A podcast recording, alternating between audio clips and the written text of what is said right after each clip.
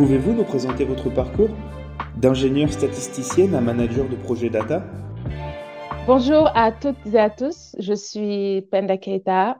J'ai appris à faire parler les données financières euh, depuis le campus de l'ENSAI à Bru, à côté de la ville de Rennes.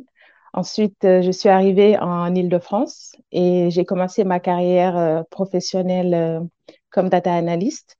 J'ai énormément appris aux côtés de risk manager, de project manager et de responsable d'équipe quantitative.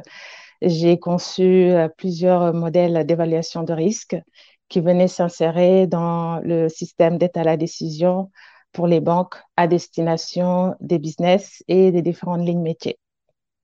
Aujourd'hui, je suis manager au sein d'un cabinet de conseil spécialisé en data et en intelligence artificielle. J'accompagne des directeurs des risques, des directeurs clients, pour ne citer que cela, sur les projets euh, d'optimisation de process, de transformation data, de modélisation de risques financiers et d'estimation de valeur client. En quoi réviser la partialité des modèles pourrait rentrer dans la politique RSE des banques? Alors aujourd'hui, euh, nous, le, sentons bien, nous avons tous euh, envie euh, d'évoluer dans une société plus équitable. la lutte contre les discriminations se fait à plusieurs niveaux.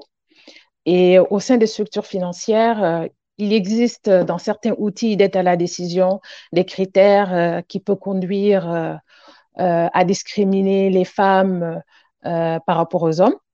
Tout ça, c'est historique. Par le passé, il y avait de moins en moins de femmes qui travaillaient et de moins en moins de femmes qui accédaient à des postes à responsabilité, donc de moins en moins de femmes qui avaient des, des, hauts revenus.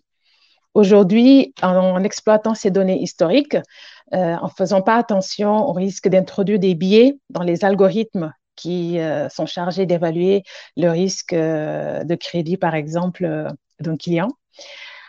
Ça, c'est un premier exemple que je peux donner. Un autre exemple aussi, historiquement, il existe une variable telle que le, la région de résidence ou le pays de résidence qui peut aussi être exploitée comme donnée pour discriminer une, population. Là, typiquement, tous ce qui sont ultramarins, ce sont des Français et pour autant, on leur donne moins de chances d'accéder au financement.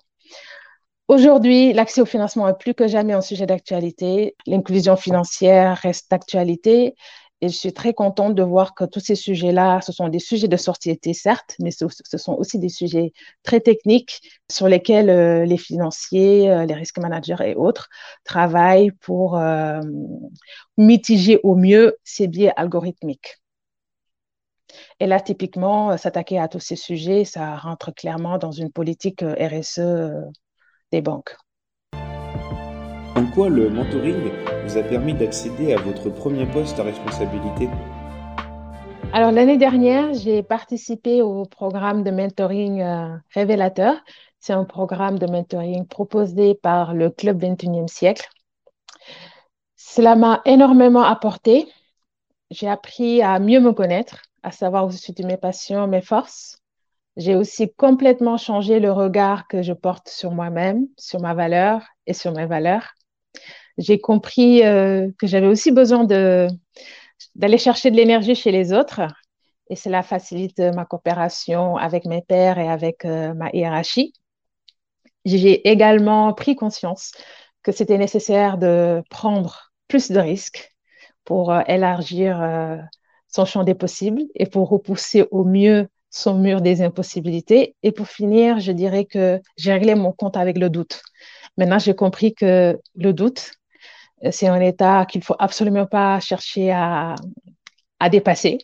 C'est nécessaire pour euh, évoluer, c'est nécessaire pour se questionner et c'est nécessaire pour avancer euh, dans la réflexion sur des sujets personnels comme professionnels.